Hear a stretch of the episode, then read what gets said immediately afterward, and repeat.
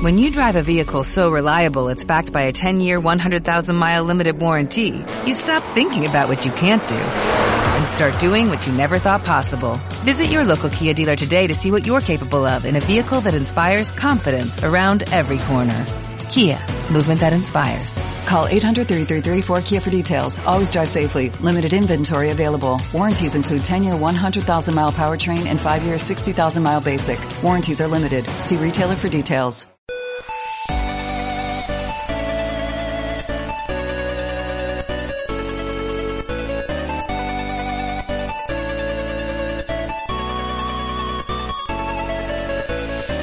A todos, soy Antonio Canto Y yo soy Edu Sánchez. y os doy la bienvenida un día más al podcast de Jugando a los 30.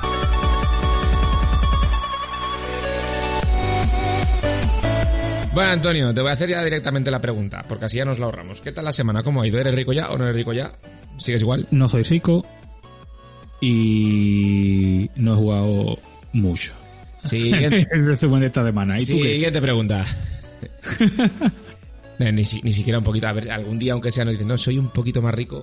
Pero, pero no, pero, pero de resulta que, o sea, al principio de la semana fui un poquito más rico, ¿sabes? Pero luego ya después no, porque me vino, yo que sé, un pago de lo que sea.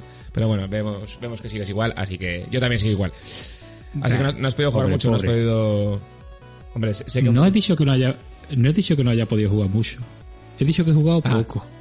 Pero habría que ver qué es mucho y qué es poco, ¿vale? Eh, depende de la cantidad de juegos, ¿vale? Y la cantidad de tiempo. Yo creo que es una- un baremo para medir. Eh, sí, sí, pues la cantidad de juegos muy poca, la cantidad de tiempo no tan poca, ¿va? Que no vamos a engañar, ¿eh? Bueno, bueno.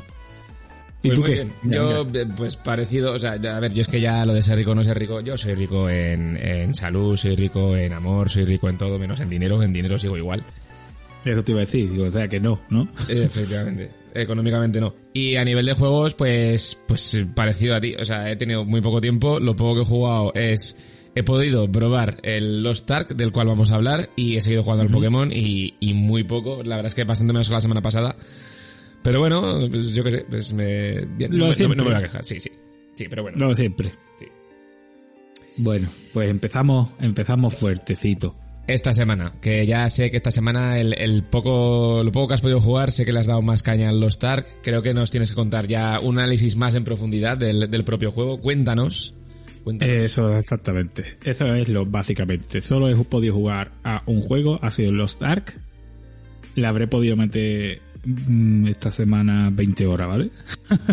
Bueno, no está mal. Probablemente, probablemente ya sea más tiempo del que haya jugado yo entre el Lost Ark y el Pokémon.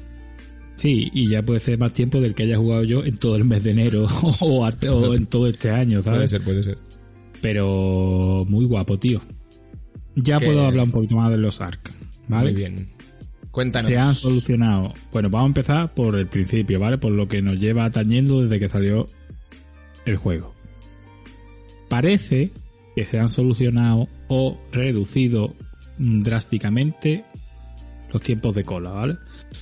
Al inicio de esta semana tuvimos, seguíamos con los problemas, por las noches estaba viendo con los problemas de 5, 6, 7, 10, incluso 15.000 personas de cola en dependiendo qué servidores. Pero yo que estoy jugando en Antares, por ejemplo, desde el martes, creo, desde el martes no he cogido ni una cola, que más ha sonado eso. Pero Sí, es verdad. Desde el martes, desde el martes, antes no digo nada. Bueno, yo Pero- que ahí te voy a hacer un pequeño inciso. Yo, por ejemplo, que sabes que también estoy en Antares, eh, yo jugaba el poco rato que he podido jugar, que no llega ni a las dos horas de juego. eh, sí que por las noches un pelín había. Cuando digo un pelín es eh, ni mucho menos los 15.000 que acabas de nombrar, pero sí que me encontraba pues con 800, 900, 1000 personas más o menos, que era pues uno, pues, yo que sé, en 5 o 10 minutos entraba de 10 función. minutos. Sí, 10 minutos, suele ser una 100 personas por minuto. sí, pero 60, nada más 65 lejos de eso. ¿eh? O sea, poco más. Claro, es, es- es a lo que voy, es que hasta el hasta, hasta el martes, que como digo que es cuando yo he notado el cambio, eh, la media por la noche eran 6, 7 mil personas en Antares, Oh. ¿vale? También tiene que ver con que han abierto la nueva región, ¿vale? Que han abierto Europa Oeste, ¿vale? Eh, y entonces pues mucha gente se habrá se habrá ido simplemente a harto de, de las colas. Claro. Yo no he migrado por el simple hecho de que tengo las recompensas ya eh, con el personaje que tengo.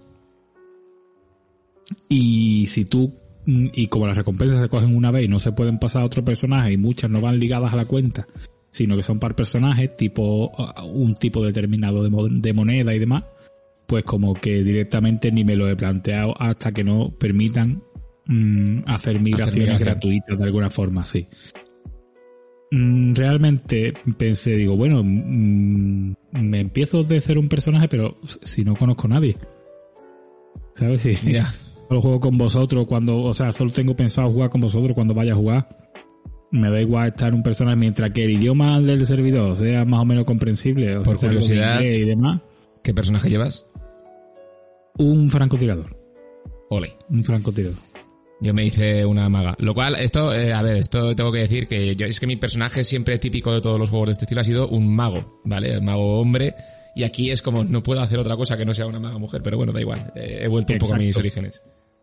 Yo me iba a hacer un mago, pero como no había un poco macho o varón, no lo, no lo hice. Pero bueno, son roles distintos. Esto de- del género de cada personaje, pues mira, el bárbaro, por ejemplo, o el guerrero, ¿vale? Solo es hombre. Sí, sí, son ¿Sabes? como, eso es. Eh, a ver, por lo que, por lo que he visto va un poco también por lore. Lo, que, Sí, lo cual sí, pues sí, no está mal del todo hilarlo por ahí. Bueno, yo si empiezo a hablar es que, vamos, yo me he empezado a hacer el personaje este, el artillero francotirador. Y mm, el juego me está gustando mucho, ¿vale? El juego empieza muy dinámico. eh, mm, una cosa que dijimos y que no es para nada así es el tema del grindeo, ¿vale? Correcto, es verdad que Cuando al te man- principio...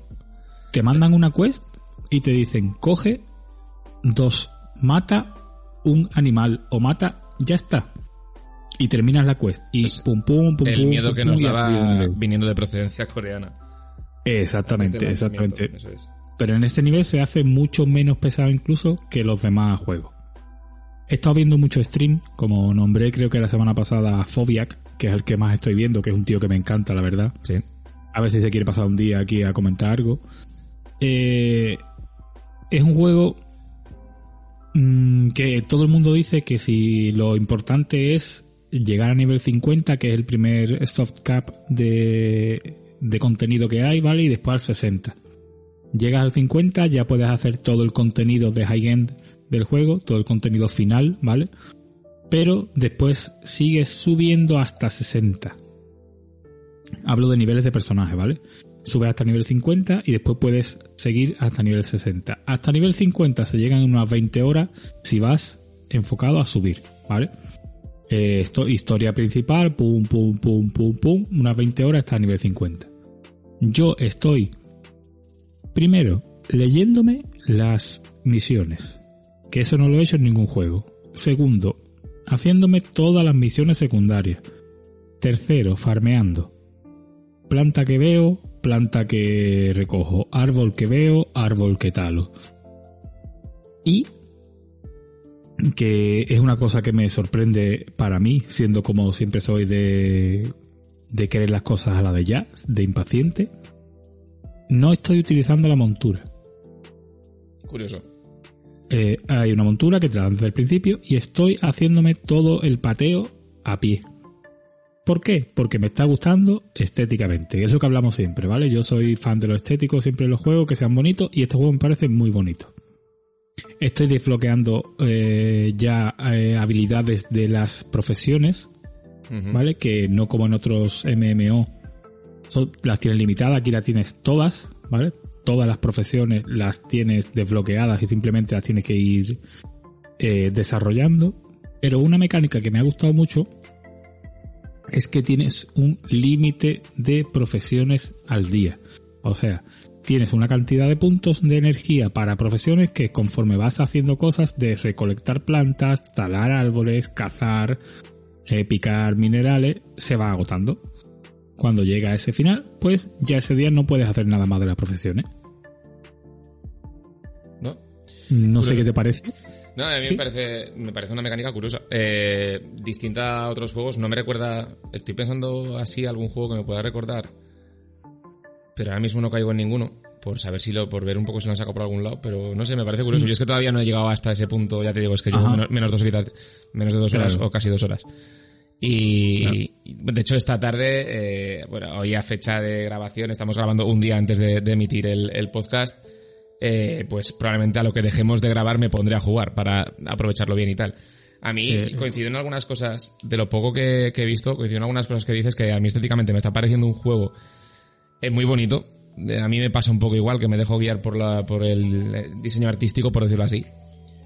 Y en cuanto a mecánicas me está pareciendo bastante curioso. Es un diablo, lo veo, lo comparo al diablo tal cual. Sí. Sí, sí, sí. Que esto ya lo habíamos hablado y tal, y bueno, y la gente que ya lo ha probado y que ya lo ha quemado, eh, lo sabe, lo sabe de sobras. Todavía, y quiero que, eh, te voy a hacer una pequeña pregunta, eh, ¿cómo es tu sensación a la hora de construir el árbol de habilidades? Ya no el tema del árbol de, de habilidades, ya no es las habilidades de profesión, es- sino de, lo- de clase, ¿vale? Porque yo es algo, por ejemplo, en lo que todavía no me he podido meter. Y... Te vas a cagar. Ya me imagino. ¿Y cuál es, eh, cuál es tu sensación, sobre todo en comparándolo con, con otros juegos, tipo WoW, y bueno, sobre todo WoW Retail, ¿vale? Que yo creo que va un poco más enfocado por ahí, por lo que he visto. Pues eh, enfocándolo a WoW Retail sería más complicado que la Burning. Más complicado que la Burning. Sí, sí, sí, sí. Pues, pues la, Sí, sí, la Burning el- se las traía, ¿eh? Sí, sí, sí, pero ¿te acuerdas que eran con su ramita de talento Sí, que cada uno es. desbloqueaba a otro y demás, ¿sabes? Sí, luego a partir, Pues de, la, este a partir de duro. la Burning, ya con el con el Lich King y demás, fue todo decayendo, la, decayendo adaptándola a, a más casual. Sí, casualizándolo, casualizándolo. Sí, Bueno, Eh, pues aquí, ¿te acuerdas que tú con la Burning tenías las tres ramas de talento y podías utilizar talentos de las tres Eso con es. los puntos que tenías? Eso es, sí. Pues lo mismo. Solo que aquí tienes que combinar eh, los engravings, que son una, grabados, ¿vale? Mm, cartas y la joyería. O sea que es una... Para montarte el, la combinación de habilidades que necesitas óptima, ¿vale? Entonces está muy guapo y eso sí que necesita más farmeo, porque por ejemplo las cartas necesitas... Las cartas lo que hacen es... Bueno, lo de los engravings, ¿vale? Lo de los grabados lo que hacen es que tú con 20 elementos de grabado desbloqueas el grabado, ¿vale? El grabado es te potencia la habilidad que hace algo, ¿vale? Entonces, se hay que utilizar por un lado unas piedras que tienen que las vas eh, tallando, por decirlo, puliendo se llama en el juego, las vas puliendo y la piedra tiene dos habilidades positivas y una negativa. ¿Vale? Entonces a lo mejor te dice, tu habilidad 1 pega un 30% más. Tu habilidad 2, o sea, la segunda de, de tus habilidades, ¿vale? Una de tus habilidades hace tanto, otra de tus habilidades hace tanto. Pero tiene un perjuicio del 20% menos de salud permanente. No. O sea, sí, es, Entonces- es, es una buena combinación de... Sí, sí. Es, un- es una mecánica La- de, de combinar bastantes cosas, por lo que dices. Claro, y no solo eso, sino que cada vez que tú haces mm, pulirlo es simplemente te da el botón, ¿vale? Y tiene cinco, creo que son, tiene siete puntos para mejorar la piedra. Sí. Entonces tú, la habilidad 1 le das, tienes un 75% de, de posibilidad que salga bien. Le das, te sube un punto. Pues la, proba- la probabilidad de que salga bien el siguiente punto baja un 65%. con respecto a la piedra, no con respecto a Ya, esa sí, habilidad sí. de las tres que trae. Entonces, ¿qué pasa? Que tienes que ir aprovechando cuando tienes más del 50% de probabilidades para las habilidades buenas Claro. y cuando tienes menos a la mala. Porque Claro. tienes que completar los, las tres líneas, ¿vale? Tienes que llegar al final de las tres líneas para tener una pieza completa. Entonces tiene- lo que tienes que intentar es eh, consigues un positivo, te baja la probabilidad de que funcione el grabado, te vas a la, otra- piedra, a la parte mala, la subes. Entonces, como si falla, del 65% vuelve al 75%. Es un, es un, es un concepto simplemente en probabilidades que cuando aciertas te baja el porcentaje de acierto y cuando fallas te sube el porcentaje de acierto, ¿vale? Y entonces la idea es conseguir que las dos habilidades buenas tengan sus puntos rellenos y la mala falle lo máximo posible. Es un Está guay, es Sí, complicado al principio de verlo, pero Sí, Sí, sí, ver, también entiendo que hay mucha gente de los que no esté escuchando esto te lo estoy haciendo a modo de pregunta, pues un poco para aquellos que todavía no hayan jugado. O aquellas personas que no hayan claro, jugado. claro, claro. Que ahora mismo no creo que sean muchas o que estén dudando. Eh, pero de los que nos escuchan, ya te digo yo que unos cuantos ya, ya le han metido unas cuantas horas y unas cuantas horas más que tú. Eh, Seguro, seguro. Segurísimo.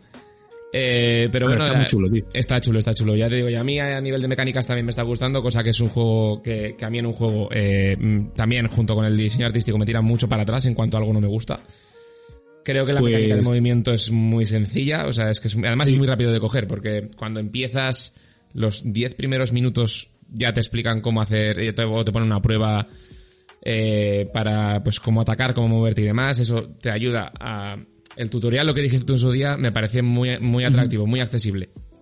Sí, totalmente. Y eso eh, en los juegos a día de hoy, que lo que tú quieres es jugar y ya está, creo que habla muy bien de por esa parte, Mm. ¿vale? Porque te mete, te introduce mucho en, en, en el juego sin, encima de una forma, encima de una forma muy eh, orgánica, ¿vale? Esto es una de las cosas también que quiero destacar porque muchas veces cuando estás en cualquier juego, iniciando cualquier juego, eh, cuando te ponen el tutorial es como hazte el tutorial y ya y te sacan de lo que es el, el- el- el- el- todo lo que es el juego, el organismo del juego, ¿vale? Y te, y te descontextualiza un Y poco. te, te quitan la... Exactamente, te a decir. La te quitan la inversión que tiene el juego. Eso es. Sin embargo, este te lo han hecho de tal forma de que poco a poco te lo van, te van diciendo cosas y tal, pero entra dentro de la, de la parte de la, de la historia, del lore, por decirlo así. Lo cual Sí.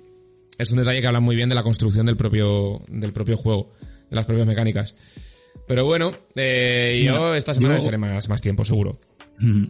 Otra cosa que he querido hacer, que es hacerme un alter, pero cuando llegas al 50 con un personaje te dan un boost para tener alters. Ostras. No sé exactamente en qué consiste, si es que te lo te multiplican la experiencia, si te lo suben directamente al 50, no lo sé, ¿vale? Pero tiene muy buena pinta. Y sí, para que subas de- directamente personajes. Yo imagino que no, ¿vale? No, ah, claro, claro, porque es que los alters también es obligatorio, por decirlo así, que tienen tenerlo, porque tú tienes mm, housing en este juego, ¿vale? Y puedes poner a los alters a hacer tareas en la casa, Oh, ¿sabes? Entonces van mejorando sus habilidades, van cosas. Entonces como que es prácticamente obligatorio tener alters.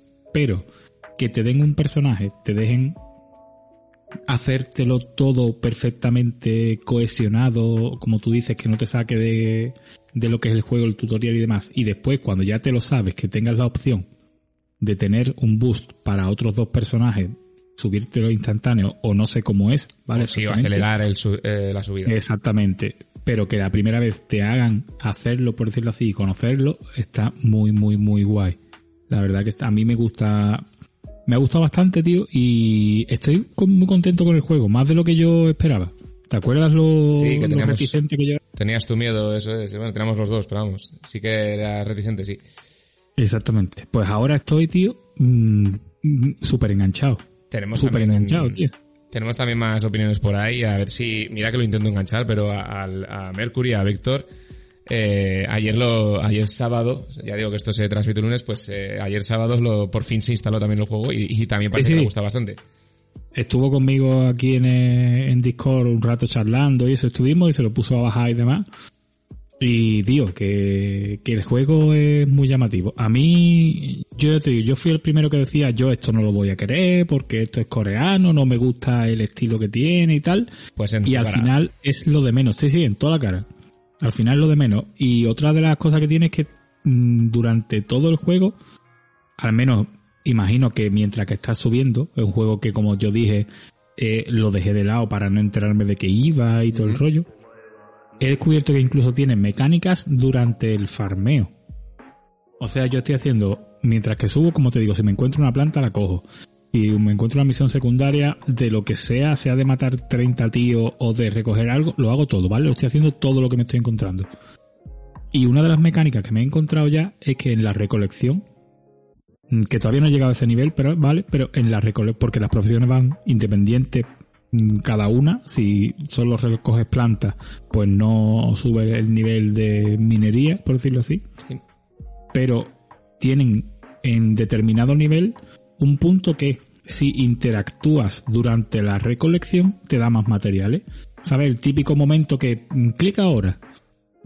¿Sabes? Entonces, mientras que Sí, está la barra de recolección, a la mitad te aparece eso y le das, te da más material. Te digo, te llevas "Hostia, un bonus". que te hace, exactamente, te hace estar pendiente todo el tiempo del juego, ¿sabes? Tengo, tengo una pregunta más, tanto quizá para mí eh, como para la gente que no haya jugado todavía.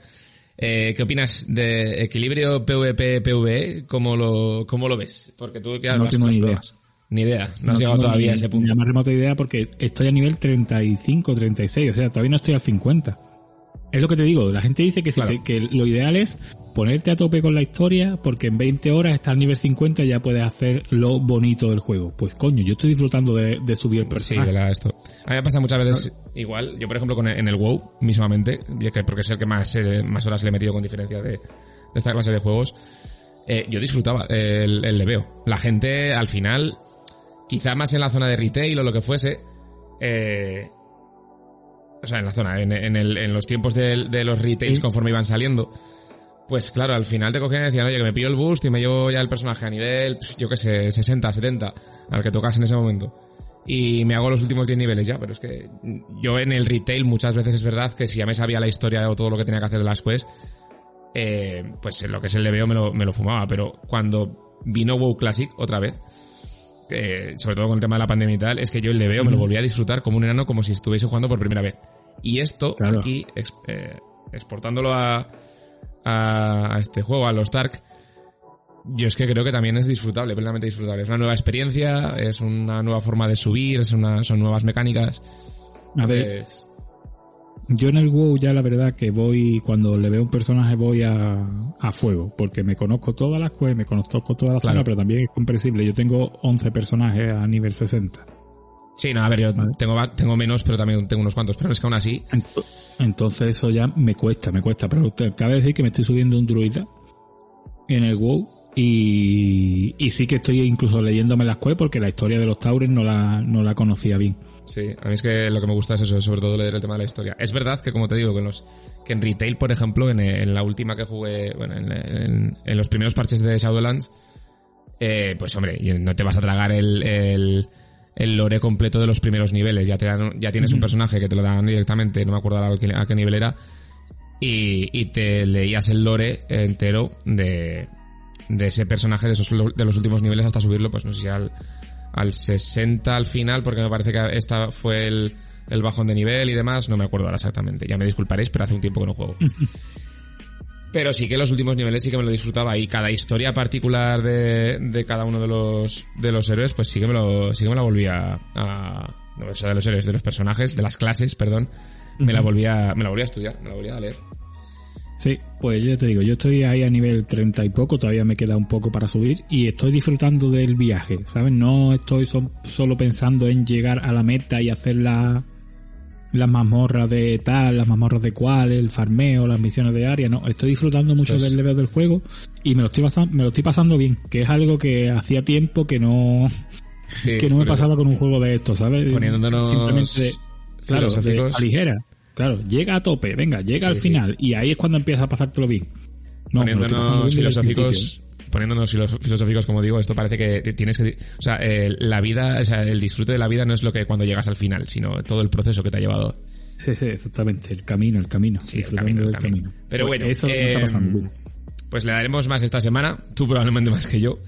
Pero bueno, así seguiremos jugando tal. Hay una cosa que quería hilar, ¿vale? Y esto que otra pregunta más, ya no saliendo un poco de los Stark, pero ya que hemos empezado a hablar de WoW, creo que tienes alguna cosita que decir, puede ser, acerca Pues de, sí, del WoW. sí, sí, sí. Me ha quitado de la boca porque es que por fin, no sé cuánto tiempo después, porque la verdad que yo estoy con el WoW bastante intermitente, el día 23 de febrero por fin sale el parche 9.2 donde vamos a terminar con Shadowlands por lo que parece. Parece que por fin termina Shadowlands. En, con Ceres Mortis, ¿vale? Que nos enfrentaremos al carcelero por fin y lo mataremos. Oh, Imagino. supongo, digo yo. Eh, lo, el- lo que tiene que pasar. Y bueno, pues nada, tenemos por lo que parece último parche de la expansión, que qué lástima que ya sean dos parches por expansión. Cuando en la en Classic creo que fueron seis, en Burning Sí. creo que fueron cinco. ¿sabes? Sí, iban a- eh, conforme abrían eh, dungeons grandes, eh, había parche. Claro, pero es que aquí solo había dos dungeons Sí, grandes. sí, sí. ¿sabes? Entonces, un poco, un poco caca. Sí, pero Vale. a ver, yo me quedé en el primer parche de este último. Te, te iban contando también mucha historia, lo que decíamos antes. Sí, está te, muy bien te lo ¿eh? te lo ataban muy bien para que quizás no hiciese falta tanto. Yo creo que esto, todo esto eh, Blizzard lo, tiene, lo tenía ya planificado desde hace mucho tiempo.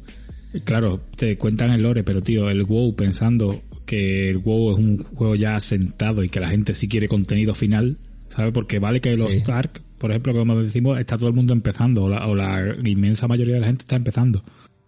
Pero en el WoW todo el mundo está ya al final, ¿sabes? Yo, como te digo, yo tengo 11 personas al 60 que me pongas sí. ahora más lore, me lo hago una vez y se acabó. Yo quiero jugar eh, contenido final que sea llamativo, que sea un reto cuando tenga 5 en los Ark, pues probablemente diré lo mismo. Digo, me suda el alma, Correcto. ¿sabes? Que hagan lore de nuevo para el que empiece, porque yo estoy ya más que cansado.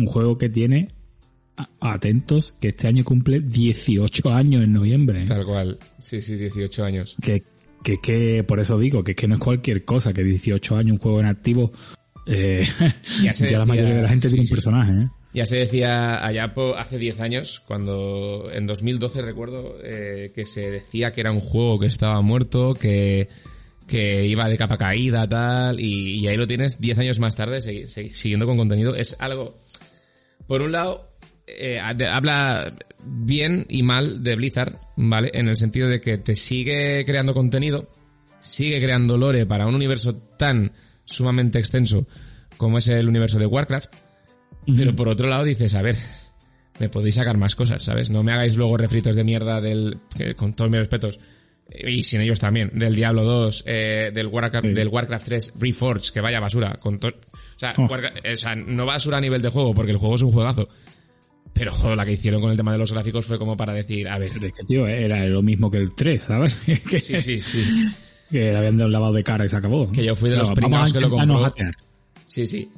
Y yo, Eh, yo fui de los pringados que lo compró, eh, tú también, y, y con el Diablo 2 no me la colaron. Dije, yo, eso ya, yo paso. El Diablo 2 es, jugué a la beta, la última beta que sacaron. Ay, ay, igual que yo. Hice, cuando abrieron lo del stress test, lo probé y dije, Ese. Sí, sí, y vi que era exactamente igual, que lo único que habían hecho era ponerlo, no sé si a 1080 o a, no me acuerdo qué resolución era, y dije, bueno, y poner, y lo de los cofres estos del autoloot y todas las mm, Sí. mierdas estas. Y dije, a ver, a ver, y por esto vais a cobrar cuánto eran, 20 euros, 30 euros, no me acuerdo cuánto Sí, salió. 20, 20 pavos creo. Pues suerte, suerte. Eso, Pero por eso vamos. digo que habla bien por un lado de Blizzard por el tema de seguir con el contenido de World of Warcraft, pero habla mal por otro lado. Es a ver si a lo mejor... No sé, a ver También, te, también dime, te digo que el Diablo 4 va a caer día 1 instantáneo, ¿sabes? Por muy malo que sea. Sí, probablemente. Es lo que tiene. Bueno, para lo que iba, que WoW 9.2, eh, el día 23 sale el parche 9.2, ¿vale? Y, y el planning de, El de miércoles. desbloqueo, ¿vale? Es que el día 1 de marzo se habilitan las dificultades normal y heroica, ¿vale? De De las mazmorras. menos los tres últimos bosses de esta mazmorra nueva. Sí. El día 8 de marzo se abren los tres últimos bosses en normal, hero- heroico, erótico, iba a decir, uy, heroico y mítico, ¿vale? Estaría guay, Y una, se una- abre- una mazmorra erótica de... Y se abre eh, el primer ala de, en el Right Finder. Mm, el día 22 de marzo se abre el segundo ala en el Right Finder, ¿vale? El 5 de abril se abre el tercer ala en el buscador de bandas, ¿vale? Y el día 19 de abril se desbloquea en el buscador de bandas el último boss, el carcelero, ¿vale? Es Supuestamente. el planning de desbloqueo, un mesecito. Dos meses, dos meses, chaval. Del Sí, 23 de febrero al 19 de abril. Para mira. que, Dime, dime. no, para que los casuals como yo se metan en el buscador de banda y podamos ver el, el contenido, las cinemáticas y demás. Así que ni tan mal. Y los más casuals como yo eh, lo veamos a través de algún streamer de turno, ¿vale? Porque yo no creo que me vuelva a meter... Bueno, no, no, no prometo nada, pero no creo que me vuelva a meter otra vez al, a Shadowlands. No me A mí se me importaría, acaba no me la sub. importaría. Se me acaba la sub en 12 días. Pero cuando vaya por principio, mitad de abril, seguro que la pago y lo hago todo de un tirón en un mes y se acabó hasta la próxima expansión. No se sabe nada Bueno. de, la, nueva expansión, ¿no? Eh, Así por... Sí, sí, sí, se saben cositas, pero todavía no, no quiero hablar, no quiero hablar hasta que no pase el parche punto. Ya cuando haya pasado esto, ya hablaremos de nuevo Y de más con los tiempos tan convulsos que corren por Activision Blizzard. Sí, sí, sí, sí, sí. A ver qué hace Microsoft a las cosas bien, por favor. A ver, a ver. Lo veremos Bueno. con el tiempo. Dime. Pasando de MMOs, ¿ya? Sí. Vamos con el siguiente tema que ya nombramos la semana pasada, que este ya sí te toca a ti, ¿no? Sí. ¿Qué hiciste el fin de semana? Pues cuenta. después de grabar, como dije, el podcast, mm, al día siguiente me fui a ver eh, el estreno, bueno, el estreno que ya se había estrenado hace dos días, de la película de Uncharted, con Tom Holland como protagonista y como y con Mark Wahlberg, con Antonio Banderas, en fin, un, un elenco cuando menos curioso. Y ¿Qué tal, qué tal el niño? Que es que me gusta, me gusta mucho Tom Holland, tío. Sí, a ver. ¿Cómo decirlo? Desde luego, los que vayáis a verla si no la habéis visto ya, es una película que yo creo que, sobre todo para los fans de la saga de Uncharted, yo que me he podido jugar, eh, no a todos, pero así al, al... Bueno, de hecho es que creo que lo único que me falta es el segundo, creo. El resto me los he jugado todos. Es una película que es visible, o sea que, que está, creo que muy bien adaptada. ¿Vale? Coge bastantes referencias a los juegos. Yo reconozco que había... No es una excelente película, no vamos a ponernos aquí, no va a ganar Oscars, no va a ganar eh, premios varios, ¿vale? Pero es una película que es completamente recomendable, eh, porque creo que para mí es una de las adaptaciones, mm, si no más fieles, eh, sí que más referencias toma a los juegos. Se nota que ahí eh, viene por parte de PlayStation Studios, que por cierto, tengo que mirarlo, eh, déjame buscar un momento, porque esto de PlayStation Studios, cuando vi el logo, lo estoy viendo que lo están, lo están aplicando también hasta en juegos de... Es como que han- Sony ha hecho como una especie de con- conglomerado. No lo sé exactamente, ¿vale? Esto me estoy tirando un poco el triple. Porque lo he visto en juegos de lanzamientos nuevos y a la vez también en películas. Y entiendo que en películas basadas en esos juegos. A ver, un momento. Eh, Puede ser por tema de licencia a lo mejor, o lo que comentaste hace un par de Sí. semanas, de que quería agruparlo todo y empezar a distribuir desde una central o algo así, ¿no? Sí, la- a ver, es el... Es, vale, es, es el renombramiento, correcto. O sea, esto se hizo en mayo de 2020, por lo que estoy viendo. Y es el, renom- el renombramiento de Sony Computer Entertainment, Worldwide Studios. Era todos los juegos que estaban basados en, en, en licencias o en IPs de, de PlayStation, pues iban bajo este nombre. Y ahora lo que han hecho ha sido renombrarlo y dejarlo en una marca que es PlayStation Studios. Me llamó mucho la atención porque además la, los créditos de estos de, entrada me recordaron mucho a la, a la entrada de Marvel, al saber, cuando vemos el Marvel Studios y tal en las películas, pero en vez de en tonos rojos, en tonos azules. y, o, a la, ma- o a la de Marvel, he dicho la de Marvel como he dicho la de DC, cuando salían los, los héroes al principio de las películas, tal. Sí, sí, sí. Y no sé, es que me, me llamó la atención y dije, lo tengo que, lo tengo que, tengo que cotillar. por ¿Qué ahí. buscar? Sí.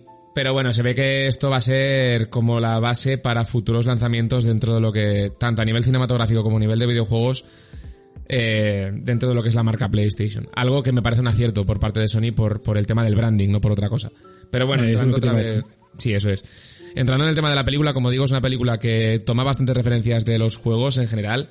Está cuidada en ese sentido al detalle. Yo creo que, bueno, al detalle, eh, abramos comillas, al detalle. ¿Vale? Eh, Tom Holland haciendo de Tom Holland. Y eh, yo con Tom Holland tengo un... O sea, es un actor que me gusta. Y voy a decir por qué. Porque se le ha encasillado, desde que está en el papel de, de Spider-Man, de Peter Parker, se le ha encasillado al típico actor graciosete, eh, con, bueno, con Tony chascarrillos, tal. ¿no? Sí, es una especie de Tony Stark Jr., pero Tom Holland, el día que sea capaz de, o que le, le den un papel eh, más dramático o, o que pueda tener otro registro distinto, se va a demostrar lo que verdaderamente vale. Y diréis, ¿por qué? Bueno, pues porque para aquellos que, y aquellas personas que no la hayáis visto, Tom Holland, una de las primeras, bueno, creo que la primera película que protagonizó ya hace unos años. Tom Holland es un chico que es un actor que viene del mundo de, los musicales, ¿vale? De ahí que tenga también tanta flexibilidad, porque bueno, pues es bailarín y tal. Pero eh, cuando se abrió al cine con la película de Lo Imposible, de JJ Bayona. Hostia, hostia, qué película, qué película más... Qué ansiedad de película. Sí, que ansiedad de película, pero a la vez que también que, que bien contada, ¿no? Por parte del director Sí. español. Esa la, la vi yo en el cine, tío. Sí, yo también. Y, hostia, me causó, me causó impacto. La, la banda sonora, por cierto, es preciosa de ver, de escuchar, perdón. Y, y ahí estaba Tom Holland de niño, bueno, de, de preadolescente. en un papel, en un papelón que se clavó, que de hecho creo que llegó a ganar, a ganar vari- varios premios. Luego ya pues pasó el tiempo y demás, entró a la saga de, de Vengadores con el Civil War, se presentó, luego Spider-Man las películas que, que han tenido hasta ahora. Y yo creo que es un actor que en un futuro pues va a ser un actor multiregistro, o debería de ser un actor multiregistro, multiregistro perdón. Hombre, el tema de estos de musicales, tío, eh, participó en un programa de estos de Sí. imitaciones, no sé si fue en Estados Unidos o en Sí.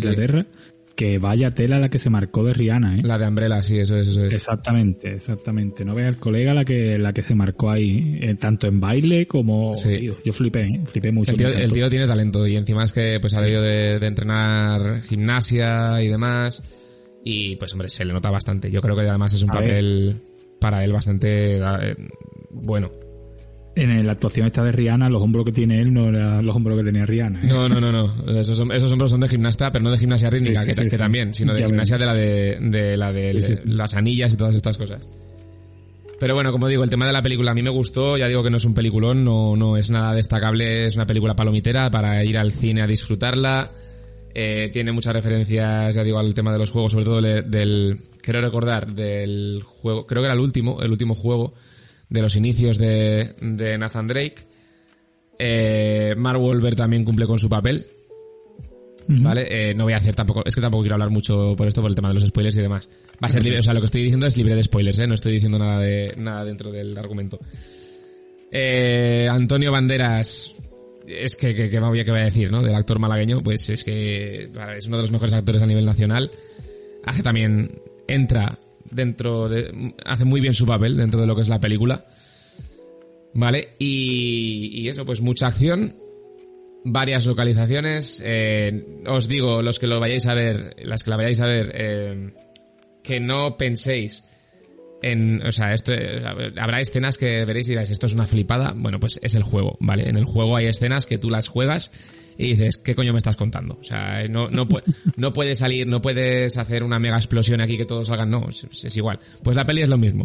O sea, olvidaos de todas las cosas fantasiosas que, o sea, olvidaos las de, de las leyes físicas de la realidad muchas veces. Como debe ser, como debe ser. como debe de ser. Disfruta de la película y, y eso. Es que es eso. Si es como tú dices, una película palomitera, es para ir al cine y no ponerte a pensar, ¿sabes? Sí, Yo siempre cual. lo digo y, os- y os reí de mí y me decís cosas a mí. Los mercenarios, tío, me encanta. Los mercenarios, ¿Qué más o sea, es, es un peliculón, o sea, O sea, ¿qué, qué puedes esperar de ese elenco de actores todos juntos en una hora y media o una hora y cuarenta minutos de película? sí, sí. Tío, puñetazo, tiro, mm, chacarrillo, Explosiones, sí. explosiones, aviones reventando. Mm, Tío, pues ya está, te sientas, lo ves, disfrutas, te ríes y ya está. No son- busques una película donde pensáis que el, el, el guion es eh, para un Oscar. No, es para que te sientes en el sofá, te abra un paquete de palomitas, un- unos pocos de litros de cerveza, eh, si eres capaz de bebértelo, y venga, y ya está, tío. También son necesarias este tipo de películas. ¿eh? Sí, sí, total. O sea, es que son, son películas de me, me voy al cine o la veo en casa, me da igual, y, y no voy a pensar. O sea, directamente Claro, voy a disfrutar claro. de la misma. A nivel de ritmo de película, creo que es una película que está bien llevada. A mí no se me hizo eh, ni muy lenta ni muy rápida. Vale, es verdad que cuando estamos dentro de- del cine, pues eh, películas que se ralentizan demasiado, eh, pues eh, hay momentos, siempre se dice que hay momentos como pico de atención eh, del público, por parte del público, que es donde tienes que meter un poco pues tu, las, los momentos de los clímax, ¿vale? Los, los pequeños clímax o el gran clímax final. Y hay otros momentos dentro de un guion en el que tú tienes que dejar un poquito descansar, asentar la información y ya está. Pues bueno, esos momentos no se hacen demasiado largos, no se, hacen- no se hacen demasiado densos, lo cual está bien. Es- ya te digo, es una película que en ese sentido es correcta, sin más. Eh, no veo excesivos fallos en, a nivel de, de- de producción, pues mm, tampoco es que se haya gran, gran cosa.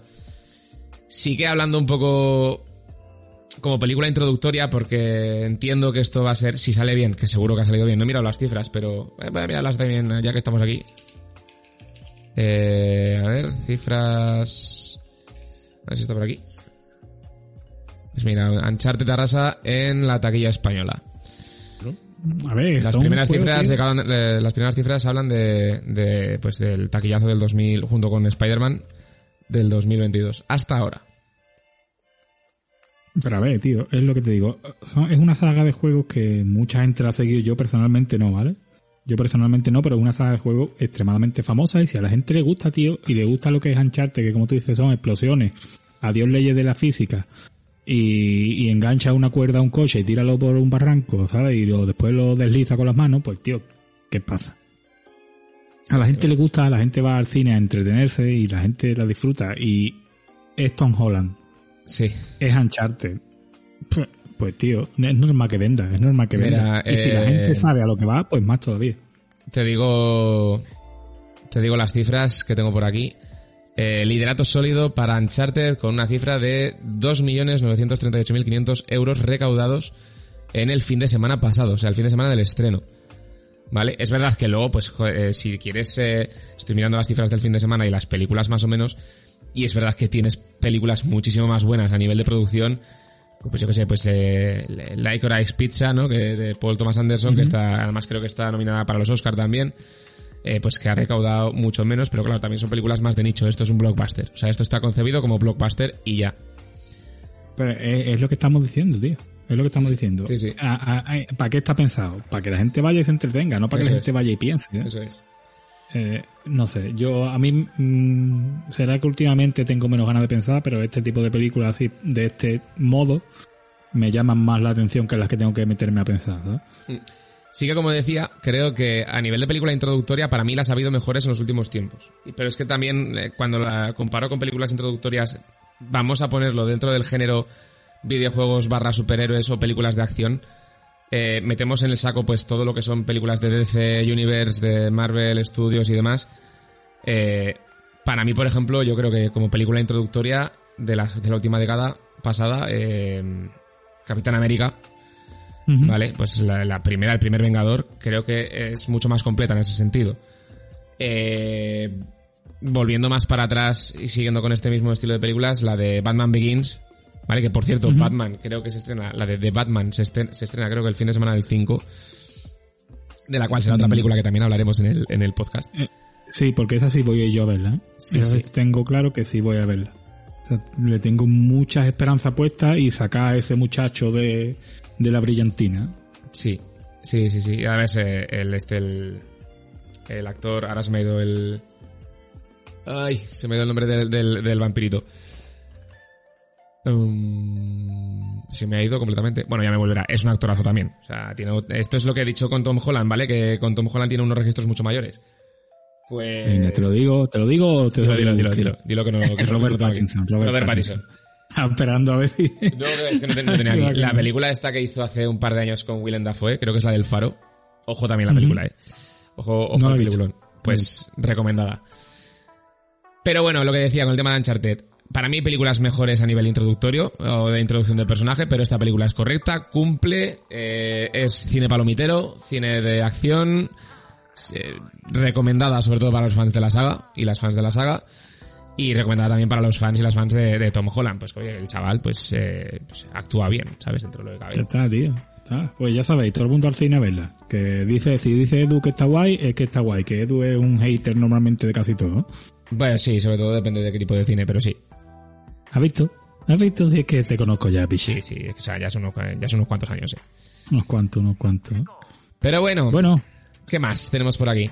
Hablando tenemos de... por ahí más. Sí, sí. Tenemos por ahí más. Una cosa que me corregiste la semana pasada, así que te van a dar por saco y vas a tener que hablar tú. Yo. Cuphead. Oh, Cuphead. Vale, sigo, sigo hablando pues. Vale. Venga, eh, sigue, sigue, sigue, dale, dale. Esta semana también se ha estrenado en Netflix la serie de Cuphead. ¿Vale? Eh, una serie de animación, pues con el estilo de Cuphead. Aquí estoy leyendo también, es que a mí me corroe un poco el alma. Eh, no es de los años 50. de los años 50, pero es que estoy leyendo aquí un documento que te dice que también es de los años 30. Bueno, de los años 30 lo podemos admitir, pero no, o sea, eh, sería a principios de los 30, a finales de los, de los eh, años 20, ¿vale? Al menos el estilo de animación. Pero bueno, la serie de Cuphead. Solo he visto dos episodios, ¿vale? No he podido, no puedo hacer una retrospectiva, un análisis completo de la serie, pero lo que he visto me ha gustado también. ¿Por qué? Humor simple, a mí me ha recordado ampliamente a mi infancia a series de Cartoon Network tipo Los Animaniacs o, o Pinky Oh, Cerebro. ¿Vale? Es, es humor muy de ese estilo, muy del Warner Bros. de los años 90. y que desde Sí, luego pues es me la... complicado día de hoy, ¿eh? Sí, sí, a ver. eh, en alguna, además, mm, a mí me ha gustado porque tiene sus cositas así un poco ácidas, ¿vale? Eh, con mensajes un poco secundarios, eh, ¿vale? Implícitos. Como lo de no juegues contigo, como lo de no, jue- no juegues contigo, de, Sí. del muñeco este que es una Game Boy, de la hostia, no me sale el nombre de la serie, la, de- la del perro amarillo, que Ah, no, transforma no. en Todd. Eh, no me acuerdo ahora yo tampoco de esa serie. Esa serie, mira, yo esa no, la- no la seguí demasiado. Sé qué, qué personaje dices, pero no... Pero no me acuerdo ahora de- del nombre de la serie. No, me refiero a men- mensajes un poquito más adultos, ¿sabes? Un poco más de... Con, con chicha, ¿vale? Cosa que estas series de tipo Animaniacs y tal no tenían, entre medias. Pero la animación, pues obviamente, pues un nivel de animación muy alto. Pues es que ya Cuphead... eh, Perdón, espérate que te tengo que interrumpir. Dime, Hora de aventuras. Hora de Aventuras. Hora de aventuras. y Hora de Aventuras... eh, Para quien no lo sepa, vale, que es lo que quería comentar, hay una escena que me imagino que sí, porque ya es un meme, que sale el muñeco, el personaje que es una Game Boy, ¿sabes? Jugando consigo mismo y le dice uno, ¡eh! ¿Estás jugando contigo mismo? ¿Sabes? A este tipo de mensaje de Sí, mm, lleva idea secundaria, me refería. Pues yo tengo que decir que Hora de Aventuras me vais a matar, pero no la he visto porque la intenté ver, pero no me llegó a traer. Pues, te escucha tres o te revienta. Ya, ya, lo sé, pero también cuando le digo a Trejo lo de que yo, para mí hay una serie que está infravalorada y que no se le daba el eh, mérito que tiene que tener, que es el eh, The Amazing World of Gumball, el, el alucinante del mundo de Gumball, pues es que para mí esa serie tenía que estar por encima. Pero bueno, no vamos a decir nada. No vamos a decir nada. También por encima de estas dos, creo considero que está otra serie de culto que es Rick and Morty, y es allí, y es así que ya, pues, creo que ahí estamos todos de acuerdo. Creo. Pues venga, venga, espérate. Yo no he visto ni una introducción de Ricky Morty. En serio, a, a mí me costó engancharla, ¿eh? Al final me la fui viendo poco a poco porque es verdad que es una serie que, que cuesta, pero... Pero bueno. Yo ni la he puesto a reproducir. O sea, no es que lo haya intentado, no, no, no la he puesto ni a reproducir. O sea que, venga, así, ahora, ahora ya me podéis matar. No, a ver, pues eh, lo- una cosa por la otra. Yo no he visto, no he conseguido terminar Hora de Aventuras. Me parece un Pues pelín sabéis. sobrevalorada y yo qué sé. es lo que- Uh, uy, lo que ha dicho. lo que ha dicho... Uy, lo que ha dicho. Uy, me voy a callar, me voy a callar. Bueno, vamos a otra cosa. Vamos No, pero cosa. siguiendo con, con eso, siguiendo con el tema de, de, de Cuphead y demás y de los estrenos, pues es una serie que yo creo que me la voy a ver del tirón en cuanto pueda. Me vi dos episodios y, y la verdad es que tiene, pues eso, el humor que a mí me gustaba de, de niño, de, de Animaniacs, de Pinky Cerebro, todos estos, hay de este estilo. Y además es que es curioso, porque creo que estrenaron también esta semana eh, la tercera temporada de Desencanto, que a mí la, la segunda al final me dejó un poco frío y, hostia, eh, igual, igual me va a costar verla, no lo sé. Ya, ya te diré. Yo no fui capaz de verla, tío. Yo no fui capaz de verla. Intenté verla cuando la primera temporada y demás vi un par de capítulos, pero no es, no tenía la esencia de los Simpsons o de Futurama, que es lo que yo iba buscando, sinceramente. Creo que ahí el señor Matt Groening se ha visto un poco capado, pero bueno, a ver con esto nuevo de, de que Hulu le, ha- le va a poner pasta para hacer una nueva temporada de Futurama, Buah.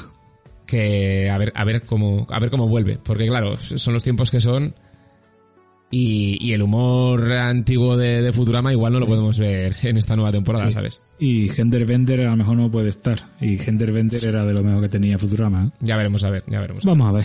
cómo Pero va, bueno, vamos a ver cómo va. Lo dicho, que Cuphead yo creo que es una serie que se va a disfrutar mucho y que al menos con los dos primeros episodios yo lo he disfrutado y que merece la pena mucho de verlo. Y lo único que igual por poner un pero, un pequeño pero, pero esto ya es más a nivel técnico. Y fíjate la tontería que voy a decir, ¿eh? es que la veo demasiado nítida. Tú cuando jugabas a los juegos, sabes que tenías como ese Qué filtro... tontería. Eh, to- totalmente, totalmente. Pero cuando jugabas a los juegos, sabes que tienes como ese filtro de televisión de los años 50, de los años Eh, 40, dentro de, de, de las scan lines, ¿no? Sí, La eso horizontal, ¿eh? Ah, Pues aquí no, no lo tienes. Y digo, joder, me, me falta un poco eso, ¿no? Pero, pero Hostia. aún así, es una tontería, quiero Pues decir. O sería- sea, Sería un buen punto, ¿eh? Sería Sí, un buen sí, punto que estuviera la- con eso, hostia, qué guay. No, es mala idea, no es mala idea, ¿eh? le das todo el rollo, pero aún así. es- a ver, esto ya digo que es una tontería como un piano porque a nivel artístico la serie es brutal. Pero bueno, Bueno, Cuphead. Dos semanitas hablando de... No es el Pokémon, pero bueno, dos semanitas que hemos podido decir algo. oye, que es un juego La semana pasada con, con el DLC que presentaron en lo del Nintendo Direct y Sí. esta semana con la serie. Sí, sí. Yo ya he hablado un buen rato, ya esto ya igual igual te toca a ti un poco si quieres hablar. Bueno, yo es que iba a nombrar lo de Ubisoft, ¿sabes? Eh, Pero es que no tengo ni ganas. podemos decir el titular para que la gente se ría un poco. Sí, sí, venga, Eh. léelo tú, cara, ya empiezo yo. Ubisoft cree que puede continuar independiente, pero analizaría cualquier oferta de compra. Meto risas aquí en la edición, ¿sabes? Sí, sí, sí, porque venga, dale tres segundos de silencio. Y ya. Ya. Y ya. Ya, Esto- me cago en 10. Sí, sí. Es que no voy ni a comentarlo, tío. Paso de. Paso de No, no Ubisoft falta, no. A ver, Paso de Ubisoft. es posible que sea capaz de continuar independiente, pero sabemos que en un futuro pues va a caer de un lado o de otro. Sobre No todo con las cagadas que está teniendo. Pero vamos a pasar ya a la ojalá noticia. Ojalá que no. Que ojalá, que ojalá que no, porque Ubisoft ha sacado cosas muy buenas, aunque ahora esté en, en ese estilo, ¿sabes? Yo he sido muy fan de Ubisoft y tengo hasta cuenta en su plataforma. Mm, Yo estoy contento y tengo hasta juegos comprados, que es todavía peor, pero es verdad, tengo juegos Hombre, comprados. tiene en- muy buenos juegos Ubisoft. Exactamente, pero últimamente no está en su mejor época. Nah, Así que vamos a dejarlo descansar. ¿eh? No le pegues más, ya está muerto, ¿sabes? Vamos a dejarlo ahí. Y ojalá nos estemos equivocando y dentro de un tiempo vuelva a ser una grande. Ubisoft solo te voy a pedir una cosa. Eh, haz bien lo de Sam Fisher. Oh, pff, Hazlo bien, que ya se hubo los rumores el año pasado de que iban a sacar un juego nuevo de Splinter Cell. Hazlo bien, pichita mía, por favor. juegazo, estoy deseando que es un juego bueno de Sam Fisher. Pues sí, Por sí, favor. hostias. No me acordaba yo del Splinter Cell ya. Pues nada, con lo horas Sí, en su sí, día. Sí, sí. Pero bueno, yo Eh, vamos a pasar. Te voy a dar ya si quieres pie la última noticia porque esta te va a hacer ilusión decirla, ¿sabes? Y así ya me callo ya un rato. Vale. Me hace, me hace ilusión. Eh, a través del portal de Vandal, que es donde he leído la noticia esta, eh, dice, sacaron la noticia de que eh, Retro Studios actualiza su Twitter con un nuevo banner de, eh, de Samus Aran con el lema de Metroid Prime 4. Ajá. Exactamente. Exactamente. Te dejo ya Esto ya pinta interesante. Esto ya pinta interesante. Lo primero que voy a decir es que para estar seguros o mm, mm, con cierto nivel de certeza de que sea referente a Metroid Prime 4, ¿vale? Porque creo que el logo no está sobreimpresionado, creo que solo está un fondo azul, Sí, eso es. pero es el mismo, mismo azul que tiene el halo del 4 del trai de, bueno, del tráiler, del teaser, que solo había un logo que presentaron en su momento. Sí. ¿Sabes? Que solo aparecía un fondo, una música Y ya. eh, y ahí ponía Metroid Prime 4, ¿vale? Pues el 4 tiene un borde, un halo, como le llamas, y es el mismo azul que han puesto en esto. Entonces, por eso, imagino que sobreentendemos todo que es Metroid Prime 4. Sí. Metroid Prime 4. Siendo Retro Studios y tal. Mm, eh, estoy encantado. Ya sabéis que si nos habéis escuchado en los podcasts anteriores y si no hacerlo, que soy súper fan de Metroid, que es una de mis sagas favoritas junto a Zelda y la pondría por encima de Zelda incluso. Soy muy muy fan, me gusta muy muy mucho y para mí que haga un Metroid 4 es de lo mejor del mundo. ¿Por qué? Porque Metroid Prime fue el primer juego de Metroid que yo mm, verdaderamente tuve conciencia como jugador de que era un juego de Metroid. Porque yo antes había jugado a Super Metroid y la Super Nintendo, pero tenía 10 años. Cuando yo tenía 10 años no es como los niños de 10 años de ahora que nacen con una videoconsola desde los 2 años y están jugando desde que nacen. Yo había jugado, lo había probado, un juego. Pero claro, con Metroid Prime mm, me volví loco. Me volví loco, fue el cambio al 3D, eh, fue totalmente innovador. Me lo compré para GameCube y fui con mi, como es por ley, hay que hacerlo, en el coche, sentado, atrás, leyéndome en la parte de atrás de la carátula, ¿vale? Y el manual, recuerdo que iba con mi primo Frank, un saludo Frank, cuando me lo compré. Y es un juego de los que más mm, disfruté en la GameCube, pero más con una diferencia abismal. Eh, fue mi primer juego al 100%. ¿Vale? Lo hice absolutamente todo lo que se podía hacer en el juego con Metroid Prime. Metroid Prime 2 mm, no recuerdo, lo jugué muy poco, Metroid Prime 3 no lo jugué. Eh, en su momento, después sí, pero en su momento no lo jugué. Y Metroid Prime 4 no sé por qué tengo la sensación de que va a ser, eh, me va a dar una, un feeling parecido, no feels, ya no hablo de feels, ya hablo de feeling, parecido al que me dio el Metroid Prime en su momento. ¿Qué es lo que me asusta? ¿Qué es lo que te asusta? GameCube, GameCube en su momento era muy tocha gráficamente, tenía una potencia brutal y Switch no. Entonces, no me haría gracia ver un juego al nivel gráfico de 2010, ¿vale? Me gustaría ver un juego como el Metroid de la Switch, como el Metroid Dread, pero en 3D y en un mundo abierto. Te- no va a te pasar voy ¿por qué? porque Te voy a hacer una pequeña introducción aquí y te voy a Switch hacer una... Te voy a hacer una pequeña introducción, como digo, y, y te voy a proponer, o te voy a decir, si a ti te presentan un Metroid Prime 4 con unos gráficos similares, o gráficamente similar, por ejemplo... No gráficamente similar, técnicamente similar, ¿vale? Porque el estilo gráfico es distinto. A un Zelda Breath of the Wild o a un pues yo que sé, al Kirby este, por ejemplo, nuevo que están anunciando para el mes que viene o algo así, no lo, no, no, no lo comprarías a nivel gráfico. O sea, no, no a nivel de comprarlo no, porque sé que lo comprarás igualmente, pero me refiero, no, no te atraería. Eh, no, No. yo quiero un Metroid Prime. ¿Sabes? O sea, Sí, a sí. mí lo único que satisfaría es un Metroid Prime. O sea, otro Metroid Prime. Si es otro Metroid Prime, vale. ¿Qué es lo que va a pasar? Pues mire, voy a hablar un poco aquí, mal, ¿vale? Eh, Metroid Prime es una brutalidad, ¿vale? A día de hoy sigue siendo una brutalidad y es uno, a excepción del sistema de apuntar, ¿vale? Que es que en su momento hicieron lo que pudieron para que un shooter fuera viable o medio asequible, por decirlo así. Yo lo voy a jugar en emulador. No. Yo me lo voy a comprar, lo voy a tener en la Switch, pero yo lo voy a jugar en el ordenador, en un emulador, con las texturas a 4K, a 60 FPS, con todos los efectos gráficos y bajándome alguno- shaders, todos los shaders que pueda. Cuando alguno, algún modder eh, haga su, haga su magia, ¿no? Una hora después de salir el juego. Mm, Yo tengo un emulador de Nintendo Switch en el ordenador instalado, que lo tengo para cuando no tengo la Switch disponible. Porque sinceramente todos los juegos que me gustan de Switch los tengo comprados. No es por piratearlo porque sinceramente no, Ujú. Ah, no tengo suficiente tiempo como para tener tantos juegos como para tener 15 Eh. maletas de CD como en la Play 1, ¿sabes? Aquí no somos piratas, pero entonces... es por eso, Exactamente. Yo los juegos que tengo los tengo comprados. De hecho, el Metroid Dread lo tengo comprado y también juego en el emulador cuando estoy en el ordenador sentado porque puedo jugar a, ce- a 60 FPS en 4K, bueno, en, en 2K, por decirlo así, falso, en ultra, en QHD, que es mi monitor y demás. Si Metroid Prime 4 eh, no va a 60 FPS completamente estables, le tienen que bajar estilo gráfico y demás porque no cumple como cumple en GameCube, yo lo voy a comprar en el momento que salga. O sea, yo en el momento que lo anuncien, tengo mis reservas hechas eh, en el game como hago siempre, ¿vale? Pago mis 3 euros y tengo mi juego. O sea, el día que salga. Eh, De eso no me cabe la menor duda. Pero si en la Switch se me baja a 40 FPS, te puedo asegurar que ese juego yo me lo pasaré en la Switch porque me lo tengo que pasar por decirme lo he pasado, para que se me queden los logros y demás, pero ese juego lo voy a jugar en el ordenador.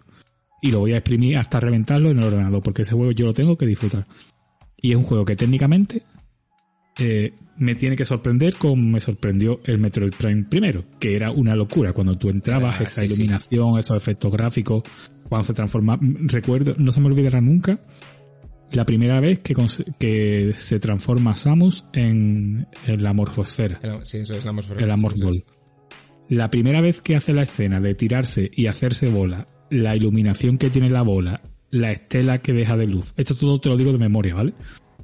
Eso a mí, esa sensación, tío, mm, técnicamente no me la da a día de hoy el, el, el No Man's Sky, o no me lo da el, el Horizon nuevo.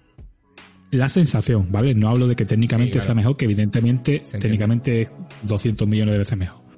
Pero la sensación cuando yo lo vi, de no haber visto nunca un Metroid en 3D, ¿sabes? De venir de un juego de, de Game Boy Advance, que creo que era el último que había salido, Creo que sí. pasarlo a 3D y verlo así, tío, hostia. Hostia, Sí, sí, esto eso fue mucho. de- Y, Recuerdo y esa con Metroid- también, sí. Y es que con Metroid Prime 4 espero lo mismo. Y si no lo consiguen, como te digo, yo lo voy a conseguir por mi cuenta. ¿Sabes? Eh, yo lo tengo muy, muy claro. Igual que hay muchos modders que tú ves el, el Breath of the Wild en emulador, en PC, que lo ves a 4K, 60 FPS con unos efectos brutales y demás. Yo lo he jugado en Switch y no necesito más porque Zelda me quedo con el Ocarina, ¿vale? Me quedo con el Ocarina y ese estilo es verdad que es complicado volverlo a tener, pero el Breath of the Wild lo han hecho muy, muy, muy bien. No es un juego Toon como era el de el del barco de la GameCube, Sí. que eso fue lo que me mató, ¿vale? Pero es un juego que gráficamente me llama la atención. El problema es que ya teníamos un referente, teníamos el juego este que nunca me acuerdo de cómo se llamaba, el Wind Waker. Wind Waker. eso Teníamos es. el Wind Waker, pero teníamos antes el Zelda y el de la Wii, también poco después. El de Midna, que no me acuerdo tampoco cómo se llama nunca. Eh, Mayoras. No, no, no. Eh, ¿Cómo se llama? Lo voy a buscar un segundo. Porque hoy estoy que no me acuerdo de nada. Sí, hoy hoy estamos un poco. Con la memoria estamos un poco mal, ¿eh? Eh, Qué, qué mal, El qué mal tienen los, los, sába- los sábados. Dime, dime cuál. sí, sí, sí. Twilight Princess. Eso, el Twilight. ¿Vale? Yo, el Twilight no me acabo de gustar, fíjate. Mm, La gente a mí lo- como juego tampoco. La gente lo Pero- tiene en alta, en alta estima. Yo lo jugué y, y no. uf, uf, me costó. Me costó acabarlo. Mm, yo es que no tuve Wii, ¿sabes? Entonces me lo tuve que jugar en casa de un amigo mío y no lo pude quizá disfrutar como debía. Pero a lo que voy es que técnicamente era el sucesor real del Ocarina. Ocarina y Mayora, ¿vale? Vamos a dejarlo ahí.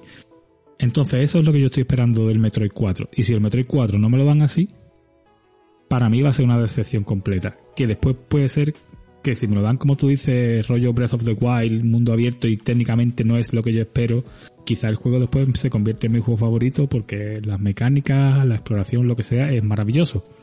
Me meteré la lengua en el culo, como hago la mayoría de las veces porque casi siempre meto la pata, y tirando, ¿sabes? Tirando millas. Pero no es lo que yo espero ni es lo que quiero.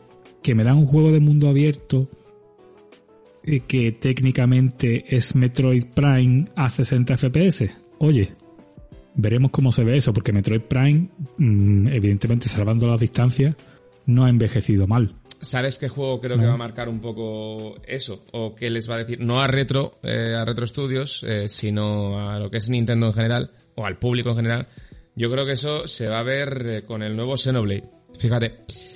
Porque Xenoblade del Chronicles 3, como dijimos la semana pasada, va a ser un juego de mundo abierto. Es un juego que técnicamente exprime o tiende a exprimir la consola. Ya lo hice en su día con esa aberración llamada Wii U. Con el tú compraste, te lo recuerdo, ¿no? Sí, sí, sí, la vendí. Ya digo que es la única consola que he vendido de toda mi vida. Pero es un juego que pues exprimía bastante la consola. Y entiendo que Xenoblade Chronicles va a... te- el tercero va un poco por los mismos derroteros. Y creo que va a marcar un poco, como te digo, eh, a- hasta qué nivel puede llegar o alcanzar, en este caso, Metroid Prime 4. Porque creo que ahora mismo Nintendo Switch creo que ya no puede dar mucho más de sí. Sobre todo ver, porque... mira, seamos sinceros. Un juego de mundo abierto de Metroid, ah, como te digo, con el estilo gráfico de Metroid Prime, la Switch no lo aguanta 100% seguro. O No, sea, segurísimo. o te lo encapsulan eh, tipo mazmorra, como está el, el Metroid de Metroid Dread, Sí, ¿sabes? Que es todo cerrado, todo, ¿sabes? Sin espacio al aire libre, que no te... Ahí puede ser que lo aguante. Un mundo abierto es imposible. O sea, completamente imposible por muy instanciado que esté Mm. y sean, como decirlo así, una nave y sean zonas. En cuanto le abras más de la cuenta, va a explotar la consola. Esta- estamos hablando de que de, de juego de mundo abierto. Igual no es ni un mundo abierto, ¿sabes? Que igual es un... Yo imagino que no, ¿eh? Shooter, yo creo que tampoco. Porque, ¿qué sería? ¿Un mundo abierto en primera persona tipo Destiny? O, no sé, Es que eso así. sería pasarse a los videojuegos. Si Metroid, si, si Retro Studios saca un juego abier- de mundo abierto de Metroid con una calidad decente, eh, se pasa a los videojuegos. Ya las demás empresas cierran y ya no hay más videojuegos nunca más, ¿sabes? Puestos a teorizar, puestos a teorizar y lanzarnos triples, probablemente no entre en ninguno, pero, eh, a ver, este es un juego que se anunció en 2017, en el E3 de 2017. Si ahora mismo han cambiado el banner, eh, yo ah, coincido, voy a dar un poco también mi, mi punto de vista, eh, para mí Metroid Prime, el primero, el de la, el de la Cube, aparte que la Cube era un consolón, eh, para mí el mejor de la generación, de esa generación. Eh, lo que pasa que, claro, el problema de, de la GameCube para mí sigue siendo que fueron lo- los mini DVDs, que creo que le lastraron un Que poco. no se podía piratear, que no se podía piratear. Y la PlayStation 2 sí, simplemente. Sí, sí, sí, tal cual. O sea, fíjate lo que, lo que es estar en contra de la piratería, pero a la larga, eh, cómo ha hecho funcionar el, el, el mercado, sobre todo para la- las grandes, para las, sí, para las primeras, para las first, first parties, ¿no? Ni- Nintendo, Sony y Microsoft. Sí, sí, sí. Eh, como decía, Metroid, Metroid Prime a mí me pasó parecido porque para mí, que yo he sido siempre muy hater de los juegos de FPS en consola, el control me parecía idóneo. Idóneo, con sus fallitos. Es- probablemente si lo jugase ahora, pues tendría sus... encontraría sus, sus peros. Yo el 2, por ejemplo, también me pasó parecido, que no lo llegué a jugar en el primer momento. El 3 sí, que lo jugué ya en Wii, me parece, creo recordar. Eh, y yo creo, puestos a teorizar, como digo, este es un juego, Metroid Prime 4, que se anunció por primera vez en el teaser en el E3 de 2017. A día de hoy, cinco años más tarde, cuatro años y pico, casi cinco, eh, han cambiado el banner, lo cual da pistas a que este año vamos a tener noticias. Vale. Que manda cojones. Sí, Este año noticia, ¿eh? es que yo también pienso lo mismo. Sí, eh, ¿cuándo? Muy probablemente cuando se acerquen las fechas del E3. Que por cierto, el E3 todavía no se ha confirmado nada de lo que hablamos en los primeros podcasts de esta temporada. Todavía no se ha confirmado nada del tema online o no. Bueno, creo que no se ha confirmado nada. Entiendo que harán el evento 100% online y ya está, pero bueno. Sí. Y si no, pues estará Nintendo con sus vainas, Sony con sus vainas y Microsoft con sus vainas. O sea, tal cual, como Sí. todos los años. Exacto. Quiero creer que también, como eh, leía en la noticia de Vandal, que, que, eh, probablemente llegue un remake del primer Metroid Prime. Un poco para, para encarrilar el terreno, ¿no? ¿Vale? Para decir, bueno, pues mientras no tenemos Metroid Prime 4, porque no os vamos a anunciar la fecha, pues tenéis aquí el remake del Metroid Prime. Que puede ser. ¿Sabes lo que me jode? Que, ¿Sabes lo que me jode? Que nos van a meter como los de los Mario, tío. Van a hacer una, una idiotez que es meter un, un emulador como los del paquete de los tres Mario para Switch y Ya. nos van a meter por 60 pavos. sí. No, yo, creo, yo, creo que, yo creo que en este caso... Lo voy a comprar. Ya, Me lo voy a comprar. ¿vale? Pero me lo voy a comprar, pero ¿qué voy a hacer? Pero me jode, me jode. ¿Tú crees que meterán los tres? Los tres no, van a meter el primero y después te venderán el segundo, porque con el, con el hype que hay del Metroid Dread no necesitan meter los tres juntos, te lo vas a comprar igual. Que si lo meten, ojalá. Porque yo, como te digo, el 2 y el 3 no me lo he pasado y si me metieran en un paquete los tres juegos, yo encantado me paso los tres y por fin los veo en condiciones. Lo peor de Pero todo es que- lo único que no. tendría que hacer es adaptar resolución y a nivel y, y- texturas poco más, ¿eh? Tampoco te creas tú que tiene que hacer o sea, sí adaptar, por ejemplo, efectos eh, lumínicos, que suele ser a lo mejor, porque recuerdo que en la generación de GameCube eh, no eran más que shaders 2D, muchos de ellos, esos efectos de luz que decías tú antes. Eh, y poquito más en este caso, sí tiene que hacer. Pero bueno, a lo que iba. Eh, imagínate que te ponen el Metroid Prime Remake este y te dicen te eh, fecha de lanzamiento del Metroid Prime 4, ¿vale? Te dicen eh, primer semestre de 2024. Que lo veo francamente factible. totalmente. Sí, sí, sí. Y que Metroid Prime 4, ojo al triple, espera, de medio campo, estoy botando la pelota, me lo tiro. Metroid Prime 4 sea el primer juego intergeneracional de Nintendo. Pues se sacan la polla, ¿eh? Y dirás, eh, te pueden sacar una versión rebajada de Metroid Prime 4 en la Nintendo Switch Pro actual, o la Nintendo Switch, eh, esta HD que sacaron, la, bueno, la última que no me o 4K, no Sí. sé. No, 4K no es, 4K, ¿cómo? oja- ojalá fuese 4K. Eh, esta última que sacaron, la última, la última ¿no versión. algo así? No. No me acuerdo. Y que eh, putos hagan... nombres, tío. Ya, estamos hoy, estamos hoy que lo OLED. petamos. OLED. Eso, la OLED. Switch OLED. Estamos hoy que lo petamos con nuestra, no, con nuestra memoria.